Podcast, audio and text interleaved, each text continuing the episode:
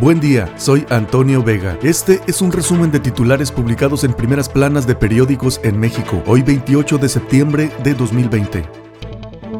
El Universal investiga unidad de inteligencia financiera a Peña Nieto y Felipe Calderón. La indagatoria por el caso Odebrecht no es venganza, no tengo la culpa de que sean corruptos, dice Santiago Nieto y niega ser el brazo represor de la 4T. COVID-19, un millón de muertes y el mundo aún no ve salida. Países europeos enfrentan una segunda ola y preocupa la posibilidad de un nuevo encierro. México, con inflación alta por pandemia. Desde que inició la pandemia de COVID, México tiene una de las inflaciones más altas en América por la depreciación cambiaria, menor producción y desconfianza de empresas. Estigmatización de medios es tóxica, dice Héctor Aguilar Camín, escritor e historiador. El discurso del presidente enardece a sus seguidores y a sus adversarios, asegura. Milenio. Corral incumplió con el agua y su palabra ya no tiene valor, dice Secretaría de Relaciones Exteriores. COVID-19 deja ya un millón de fallecidos en el mundo. El Sol de México. Con agua ha cometido errores muy lamentables. Javier Corral propuso solucionar conflicto del agua. El gobernador de Chihuahua Chihuahua advirtió que se generaba una tensión innecesaria con Estados Unidos. El gobierno competirá con las cadenas de televisión comercial, inversión histórica. Ocho mujeres policías al hospital. El colectivo feminista Ocupa Bloque Negro convocó a una movilización por la legalización del aborto que tuvo como destino el Congreso de la Ciudad de México. Pueblos sin magia no recibirán dinero. Solo 16 de los 121 pueblos mágicos que hay en el país cumplen con los requisitos para mantener esta distinción, señala la Secretaría de Turismo. Reforma. Crece en el Trife Familia Judicial. Tiene tribunal red de nepotismo. Cuesta la nómina de recomendados y consanguíneos 21.6 millones de pesos al año. Apuntan por 36 mil millones de pesos de fideicomisos federales. La Comisión de Presupuesto y Cuenta Pública de la Cámara de Diputados se alista a aprobar la extinción de fideicomisos. Estos son algunos de los que podrían desaparecer. Fondo de Desastres Naturales, Fondo para el Deporte de Alto Rendimiento, Fideicomiso Fondo de Inversión y Estímulos al Cine, Fondo para la Protección de Personas Defensoras de Derechos Humanos y Periodistas. Alista la Corte desechar queja contra militarización. Sin entrar al fondo de la discusión, la ministra Yasmín Esquivel propone a la Suprema Corte desechar la controversia constitucional promovida por la diputada Laura Rojas del PAN. La jornada supera un millón de fallecimientos la pandemia de COVID. La cifra de casos globales llega a más de 33 millones. Varias naciones reimponen planes de mitigación ante los rebrotes. Habrá orden en puertos con la Marina al frente, dice AMLO. Se revisa realizarán contratos leoninos de concesión como el de Veracruz. Asesinan a 11 personas en un table dance en Guanajuato. Sicarios acribillan a 7 varones y 4 mujeres. Excelsior. Secretaría de Gobernación intervendrá en riña por Santa Lucía. Aeropuerto General Felipe Ángeles. Padres exigen vuelta a las aulas. Modelo a distancia no funciona, advierten. Bajo el argumento de que las clases en línea no están funcionando, en especial para niños de primera infancia, la Unión Nacional de Padres de Familia intensificará su demanda para el retorno a las aulas con grupos reducidos y todas las medidas sanitarias. El Heraldo. Buscaron a normalistas hasta a 200 kilómetros. El rastreo se extendió a 15 localidades a la redonda de Iguala Guerrero. Aplicaciones se comen a restauranteros con impuestos. Pequeños negocios. El Financiero. Apoyan la reforma de Afores. Rechazan tope en comisiones. Asociación Mexicana de Afores. Hay un compromiso de bajarlas. Topes son innecesarios. Luego de dos meses de haber anunciado la iniciativa de reforma al sistema de pensiones, el presidente la envió el viernes al Congreso con con una dedicatoria en las comisiones que cobran las Afores. B. Herrera recuperación desigual de la economía. Titular de Hacienda dijo que primero vendrá de sectores con menor riesgo de contagio de COVID-19. Estimó que la construcción es uno de los que ayudaría a la economía y que tiene menor riesgo de propagación. Presupuesto 2021. Sauri. Complicada la negociación. Ve severas restricciones. El economista. Comisiones en Afores. Manzana de la discordia en ley de pensiones. Plantea acelerar baja para equiparlas con otros países. Asociación Asociación Mexicana de Afore apoya la reducción de comisiones, pero deben mejorar los parámetros de comparación. Trabajo doméstico remunerado en su peor nivel de 15 años. COVID-19 mermó el mercado laboral de trabajadoras del hogar en el país. 732 mil trabajadoras del hogar dejaron de elaborar en julio contra las 2.1 millones de ocupadas en marzo. 24 horas. Crecen feminicidios en 2020. Exigen justicia en las calles. En 8 meses se han registrado 626 casos. Cientos de personas se manifestaron en Michoacán para exigir la captura de los autores del asesinato de Jessica González, educadora de 21 años. También en Zacatecas, Chiapas y Coahuila se registraron casos de jóvenes asesinadas este fin de semana. Según datos del Secretariado Ejecutivo del Sistema Nacional de Seguridad Pública, el feminicidio subió 2% de enero a agosto en comparación con el mismo periodo de 2019. La crónica de hoy. Científicos piden al Congreso no extinguir 44 fideicomisos. Grave retroceso del Estado si los eliminan sin alternativas, advierten en cartas. El presupuesto de proyecto de egresos de la Federación 2021 deja sin presupuesto a 27 mil escuelas de tiempo completo y a sus 3.6 millones de alumnos. Para el último trimestre de 2020 ya no habrá dinero para alimentación de niños y adolescentes.